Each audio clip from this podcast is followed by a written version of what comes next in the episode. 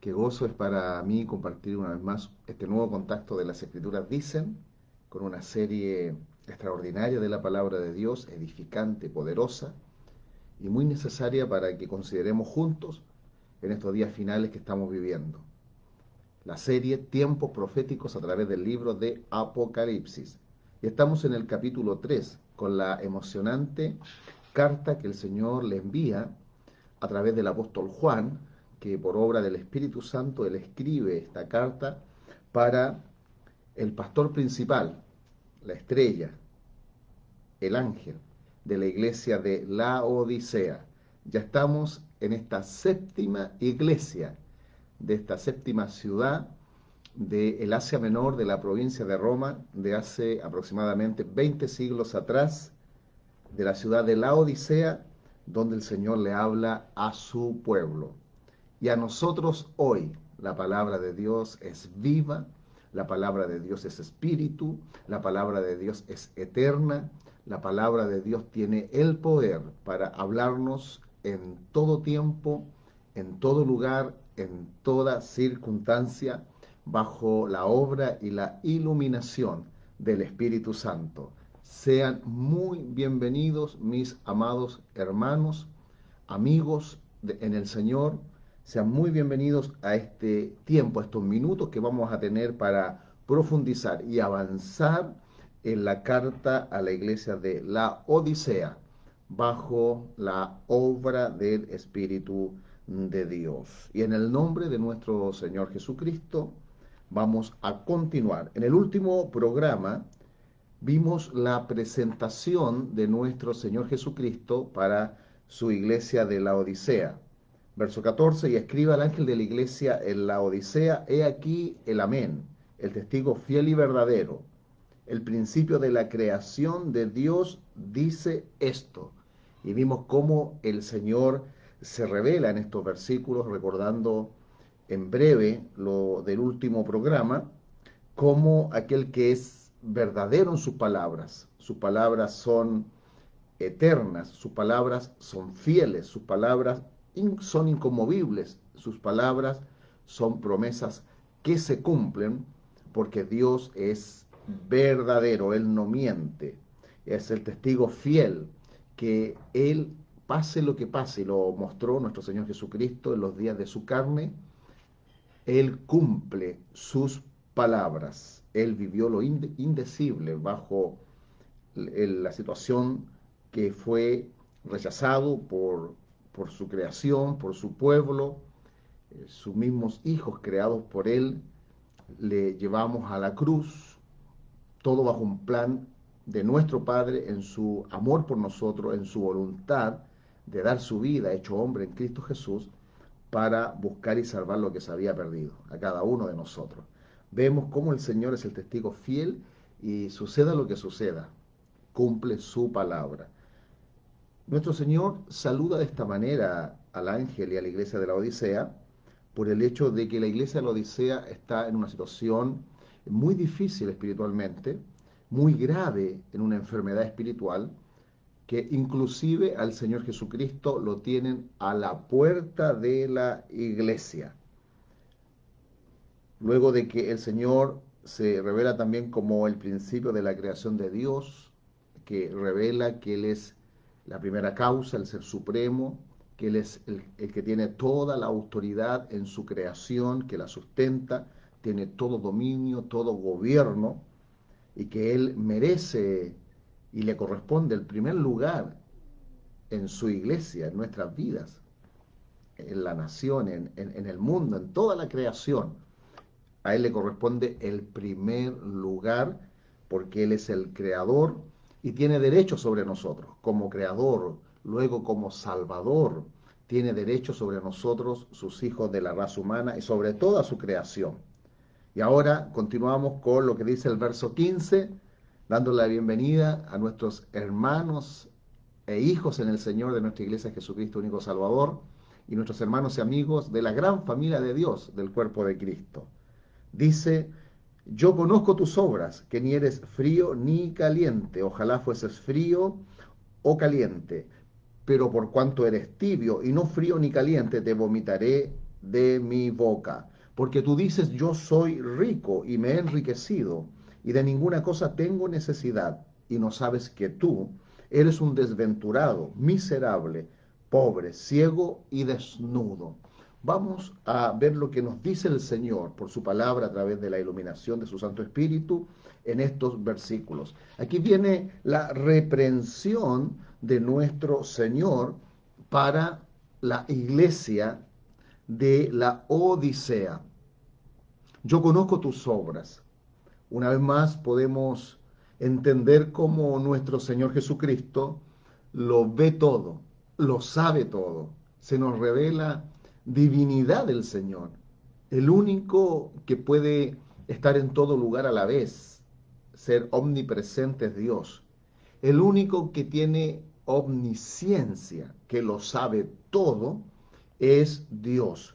Y vemos cómo el Señor Jesucristo le dice a su iglesia, yo conozco tus obras, yo veo lo que tú haces, yo veo tu conducta, yo conozco tus obras y no solo las obras exteriores, no solo tus acciones, tu conducta, sino que yo conozco tus obras y conozco tu corazón. Recuerde que en una carta anterior le dice a la iglesia, yo soy el que escudriña la mente y el corazón.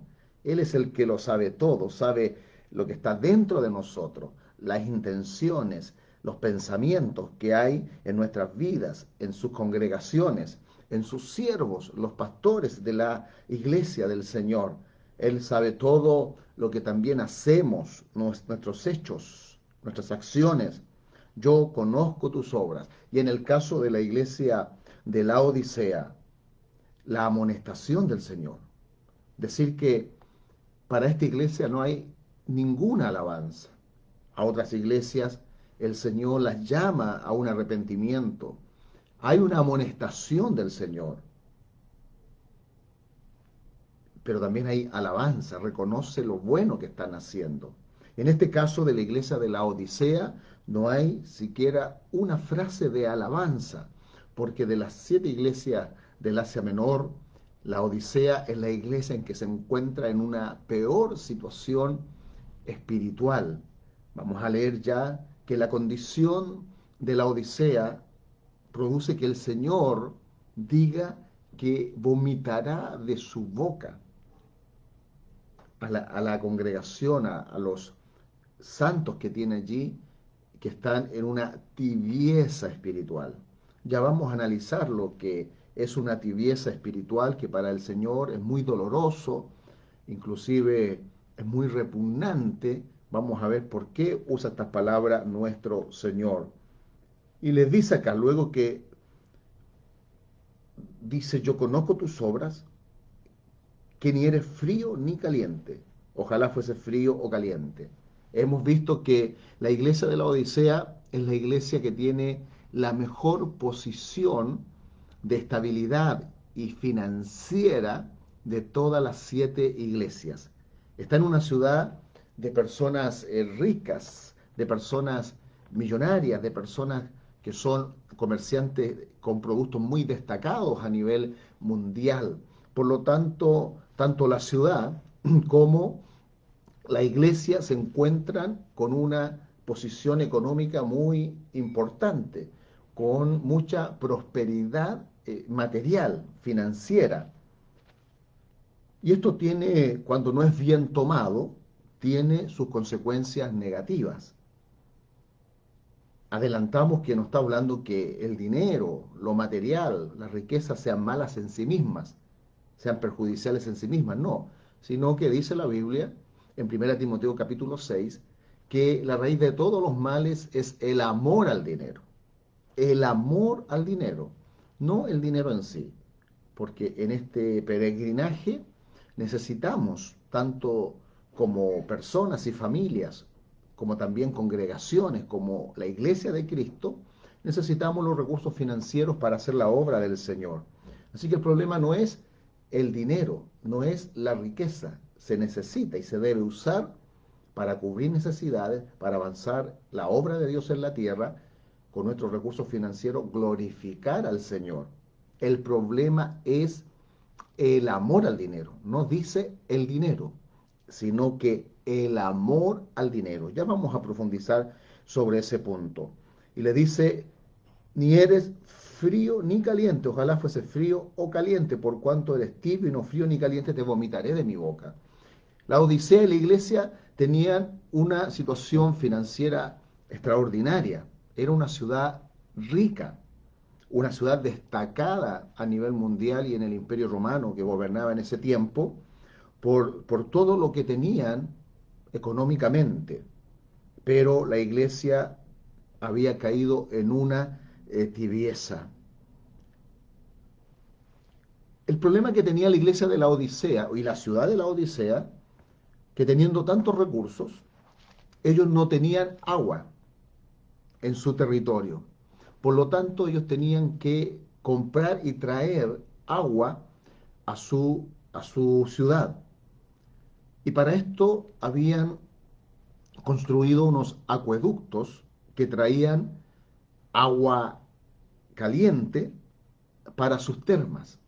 Recuerden que vimos que tenía estadio, tenía teatros, eh, tenía termas, era una ciudad que tenía mucha entretención, porque cuando hay dinero, hay muchos placeres que, se buscan. Hay, el buscar, el, el, divertirse, el poder, como dice un dicho, bebamos, comamos, que mañana moriremos, cuando hay un corazón desenfocado.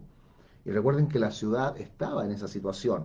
Lo lamentable es que esa actitud de vida, de vivir para lo temporal, para los placeres, en orgullo, en autosuficiencia, había entrado lamentablemente a la iglesia del Señor de la Odisea.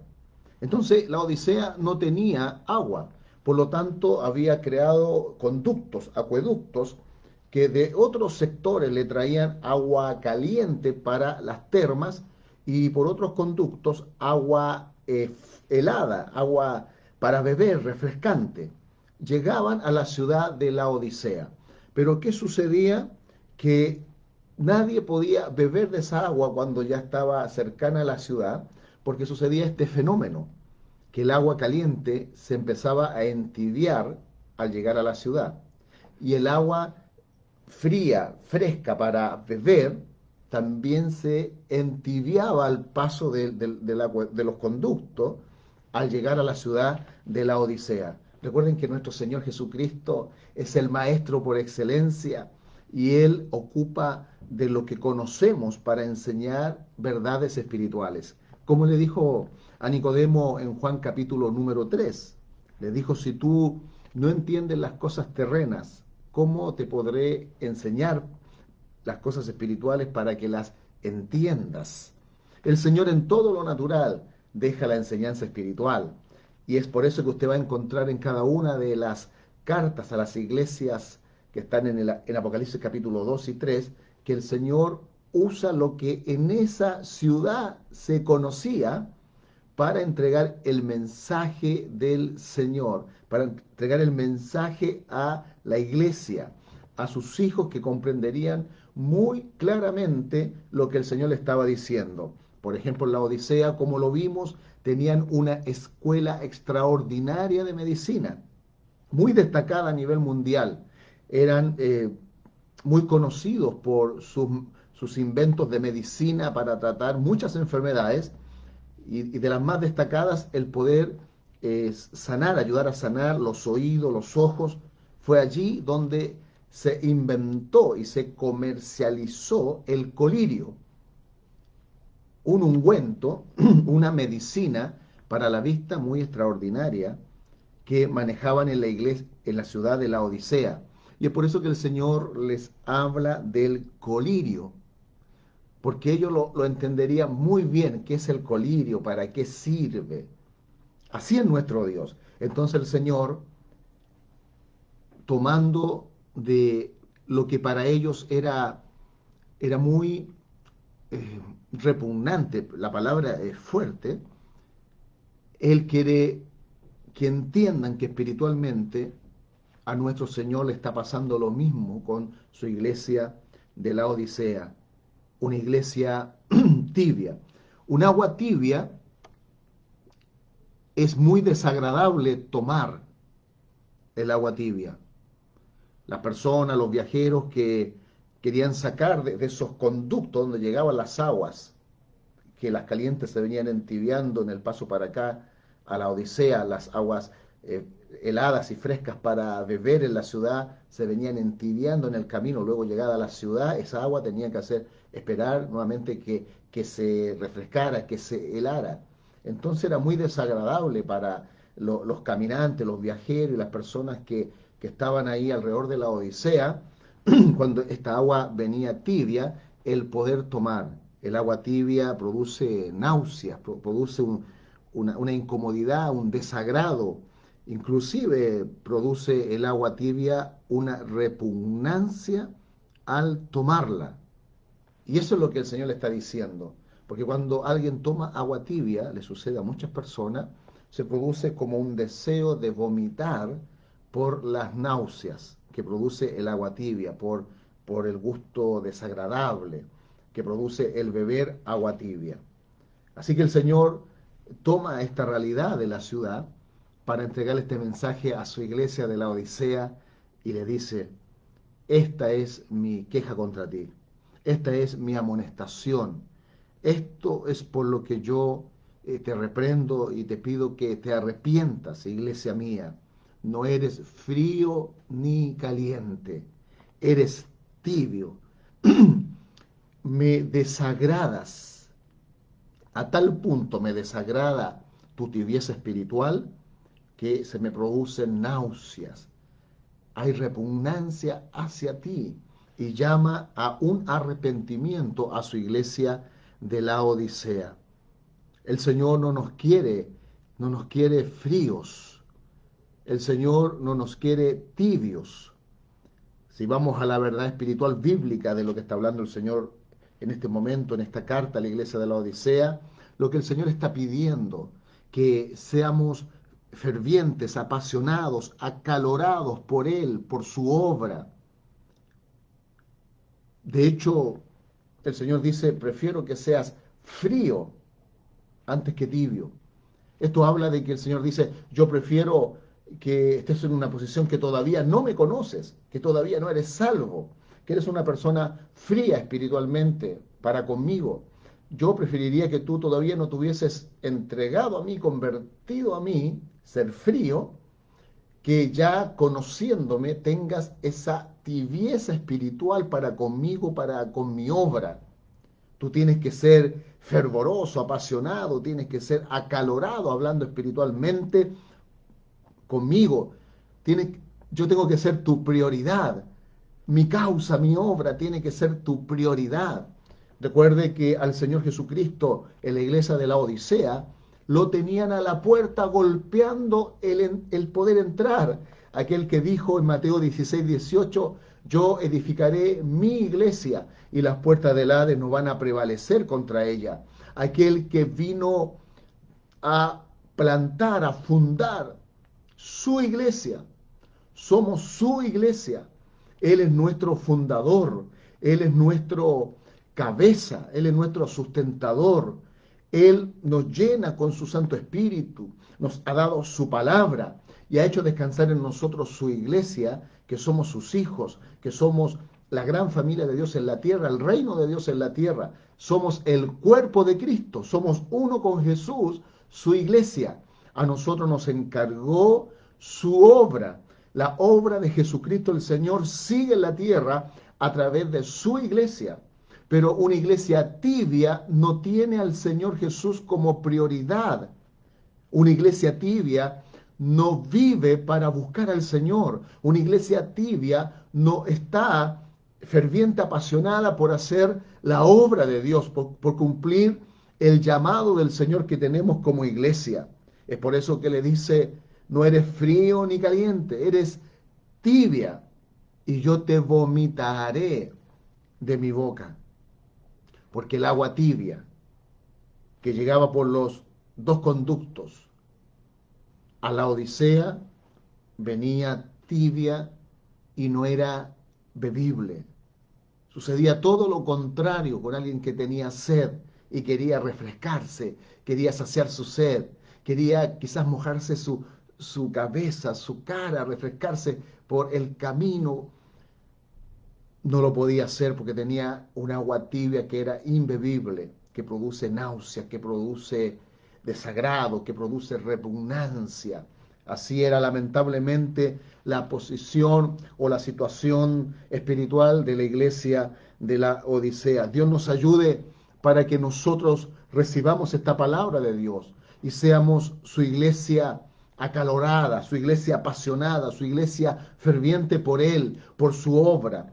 Vamos a encontrar en la Escritura cómo el Señor nos pide que podamos nosotros ser esa iglesia que no sea eh, tibia. En Romanos capítulo 12, verso 11 dice, en lo que requiere diligencia, no perezosos, fervientes en espíritu, sirviendo al Señor.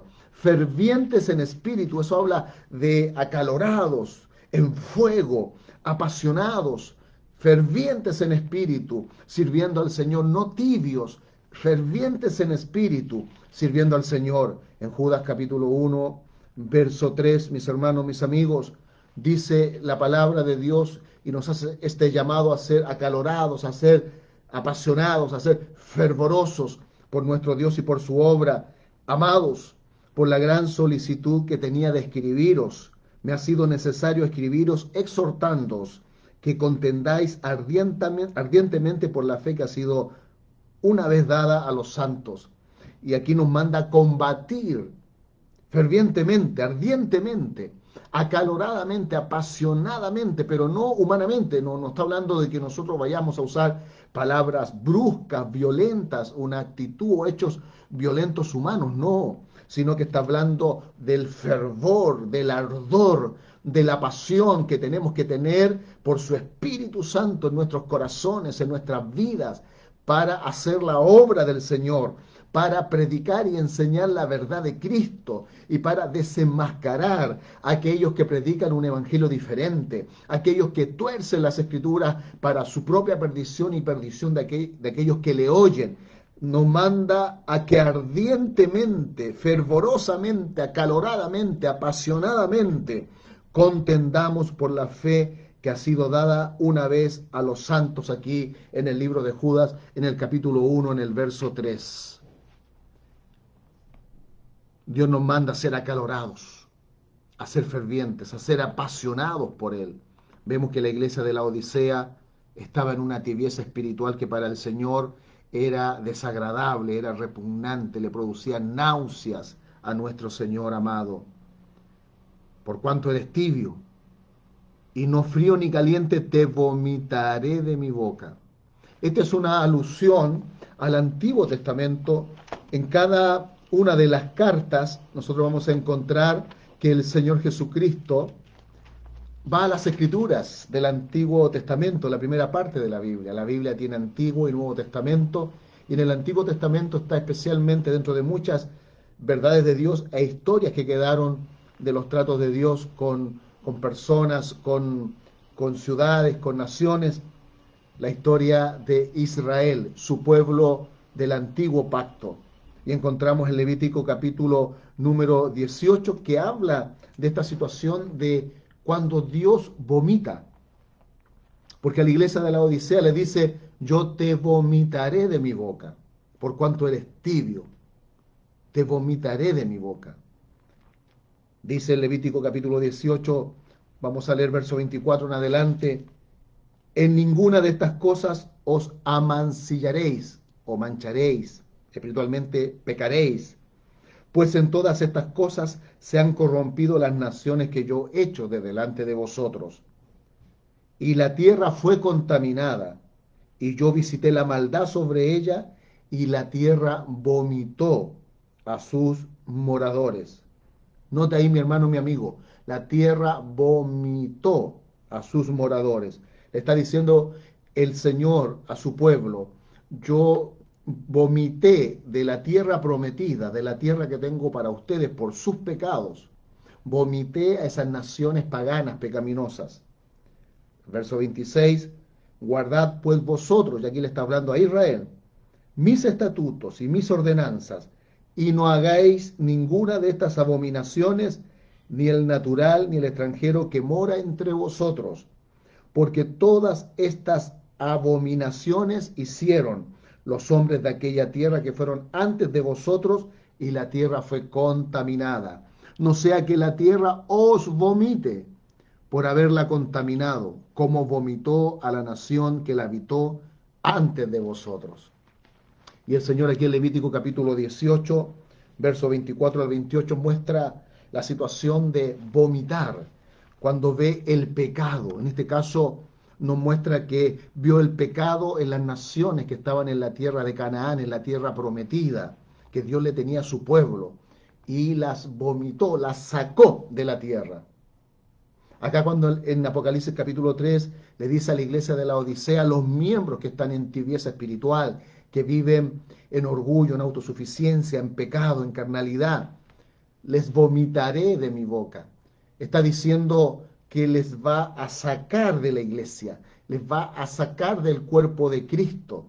Van a salir, van a ser vomitados, van fuera del cuerpo del Señor, que es la iglesia. Acá en Levítico 18 habla primero de las naciones paganas que fueron vomitadas de la tierra por causa de sus pecados. Y luego le dice a Israel que Israel se cuide, que Israel sea fiel, que Israel se consagre, que Israel obedezca los mandamientos, porque también si Israel peca como aquellas naciones, será vomitada de la tierra por el Señor. Este es el peligro que tiene la iglesia de la Odisea. Están con una situación muy, muy, muy grave de que pueden ser vomitados de la iglesia del Señor, expulsados del cuerpo de Cristo. Qué terrible, mis hermanos y mis amigos en el Señor, es la tibieza espiritual. Quiero mostrarle cómo se manifiesta la tibieza espiritual y ya estamos llegando al término del programa de hoy, la segunda parte del mensaje del Señor Jesucristo a través del apóstol Juan a la iglesia de la Odisea y a nosotros hoy, su iglesia de esta generación, de este siglo XXI. ¿Cómo se manifiesta la tibieza espiritual? Hay una indiferencia a las cosas espirituales, no hay un interés no hay pasión, no hay fervor por las cosas espirituales. No hay preocupación por la enseñanza bíblica. ¿Cuántos creyentes están en tibieza espiritual?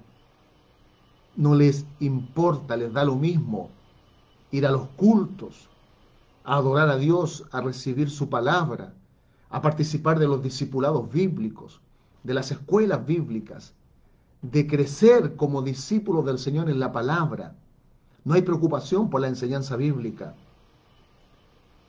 Otra muestra de que ya hay tibieza espiritual en una iglesia, en, pastores, en hijos de Dios, miembros de su iglesia, es que no le importan los errores doctrinales y el combatir estos errores.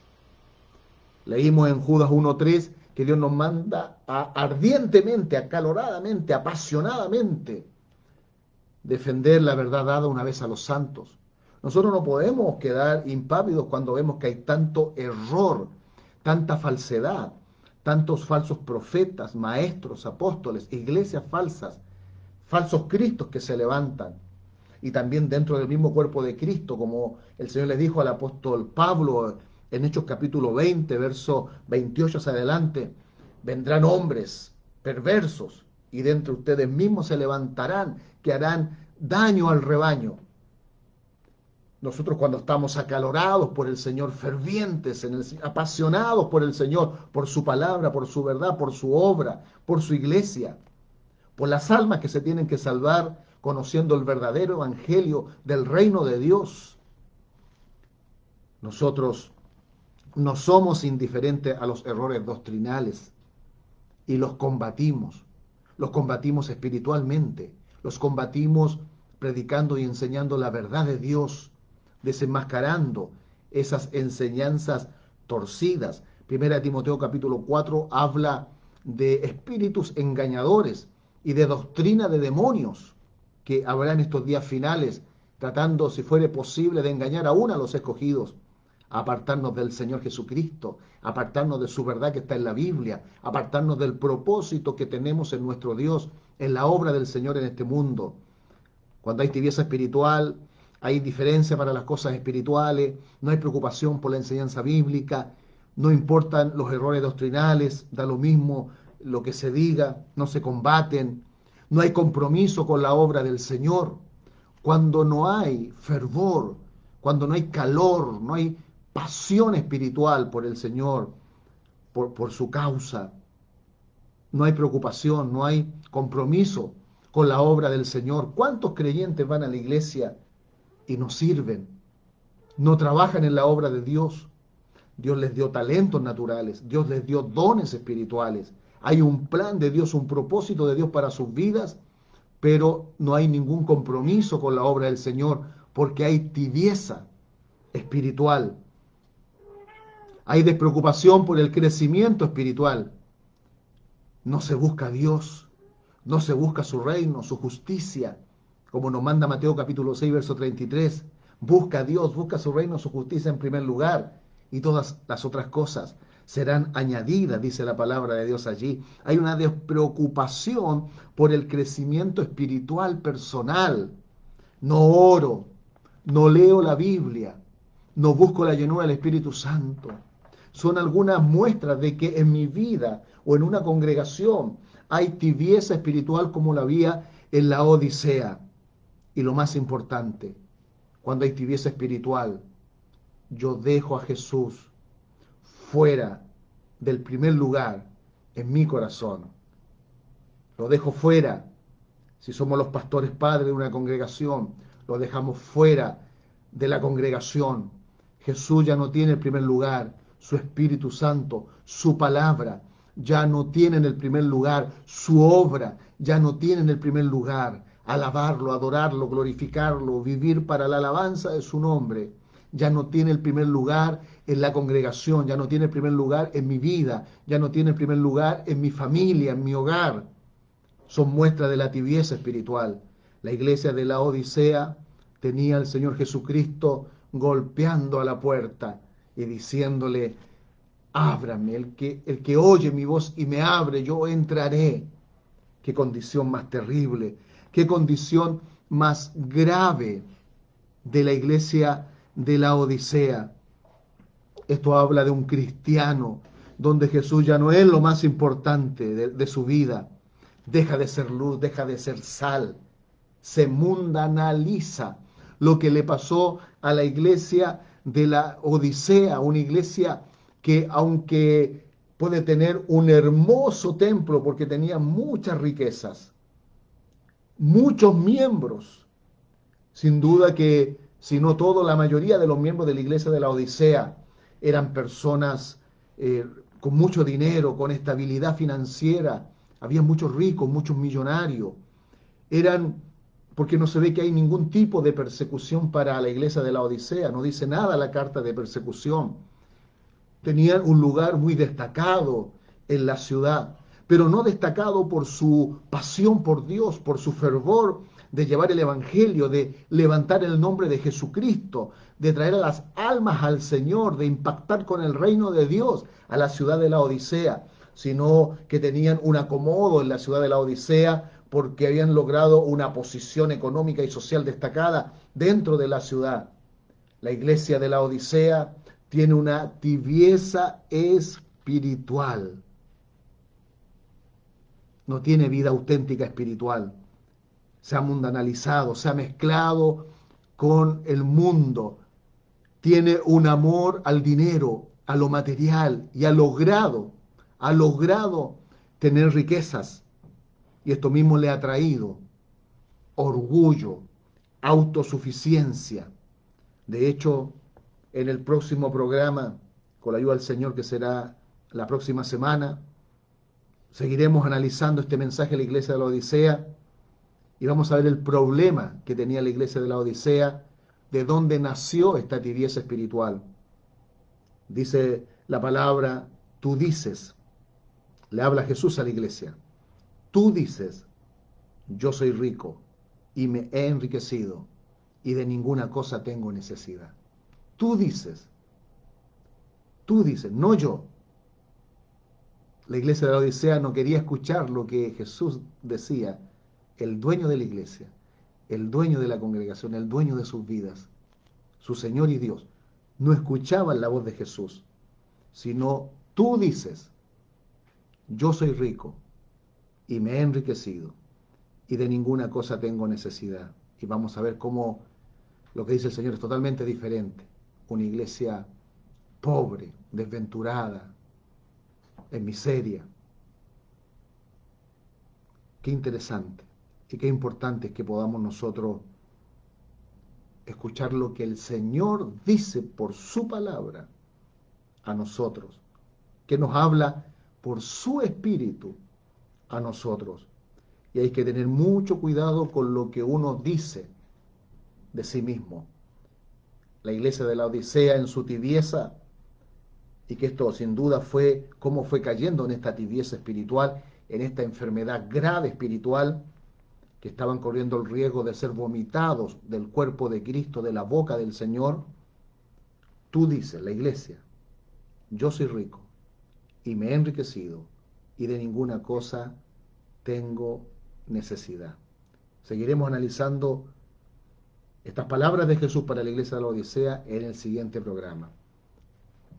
Pero no puedo finalizar sin dar la oportunidad a nuestros amigos que puedan tomar la decisión más importante de su vida, la única que nos puede volver a nuestro Padre Dios y a la vida eterna, que es arrepentido de pecados, recibir a Jesús como nuestro Señor y Salvador. La Biblia dice que el Señor todos los días, en Hechos capítulo 2, todos los días, Él añade a su iglesia a los que han de ser salvos, los que llegaremos a la vida eterna con Él, todos los días. Y este es el día para que tú, mi amigo, mi amiga, puedas arrepentirte de tus maldades, de tus pecados, de tu lejanía de tu Padre Dios y pedirle perdón al Señor y recibirlo como tu Salvador eterno, como tu Dios, para seguirle, añadido a su iglesia. Y también, mi hermano, tú que te has alejado del Señor, este es el día para que vuelvas a Él. No sigas lejos del Señor. Sal de esa condición de la odisea, de una tibieza espiritual. Lo único que trae es males, dolor, fracaso, perdición, condenación a nuestras vidas. La tibieza espiritual. Tú que conoces al Señor. Esta es la oportunidad para que vuelvas a Él para que ore junto a nuestros amigos que van a orar por primera vez para recibir la gran salvación de nuestro Dios. Vuelve a tu Padre, vuelve a la casa de tu Padre, vuelve a la iglesia, vuelve al propósito de Dios. Quiero guiarte con una oración. Orar es hablar con Dios y el repetir unas palabras que yo quiero ayudarte para pedirle al Señor que te salve. Repite después de mí, Padre, he oído tu palabra y te pido perdón por mis pecados. Te pido perdón por mi vida alejada de ti. Lejos de ti solo hay vacío, fracaso, perdición. Yo quiero tu salvación. Por tu sangre derramada en la cruz, por el poder de tu resurrección, Señor Jesús, perdóname y recíbeme como tu Hijo. Me declaro un Hijo de Dios y a Jesús como mi eterno Señor y Salvador, en su nombre, en el nombre de Jesús. Mi hermano, ora en este momento para reconciliarte con nuestro Padre Dios, para volver a la casa de tu Padre. Y yo bendigo, Señor, a mis amigos, a mis hermanos, que hoy hacen esta oración. Tú todos los días estás añadiendo a tu iglesia los que han de ser salvos, Señor, y restaurando en tu gran amor a tus hijos que se han alejado de ti. Gracias. Recibe la gloria, recibe la honra. Y yo bendigo a mis amigos y hermanos para que todo lo que pueda impedir que te sigan con fidelidad en una vida nueva, una vida abundante, y viviendo en el plan por lo cual tú les diste vida como hijos de Dios y como servidores tuyos para tu obra. Yo te pido que sea todo anulado, quebrantado, maldiciones generacionales, ataduras, influencias, el poder del pecado, toda consecuencia. Ten misericordia, Señor, en tu gracia sea todo deshecho, anulado en nuestros amigos y hermanos, para que puedan adorarte, buscarte y servirte con la libertad verdadera y gloriosa que tenemos los hijos de Dios. En el nombre de Jesús. También quiero orar, mi Dios, para que toda enfermedad salga. Si usted está enfermo, este es el momento en que el Señor le sana. Si está esclavo de vicios, el Señor ahora le libera. Si hay ataques del reino, las tinieblas, opresión, tormento demoníaco, el Señor hoy hace este milagro y le da la victoria.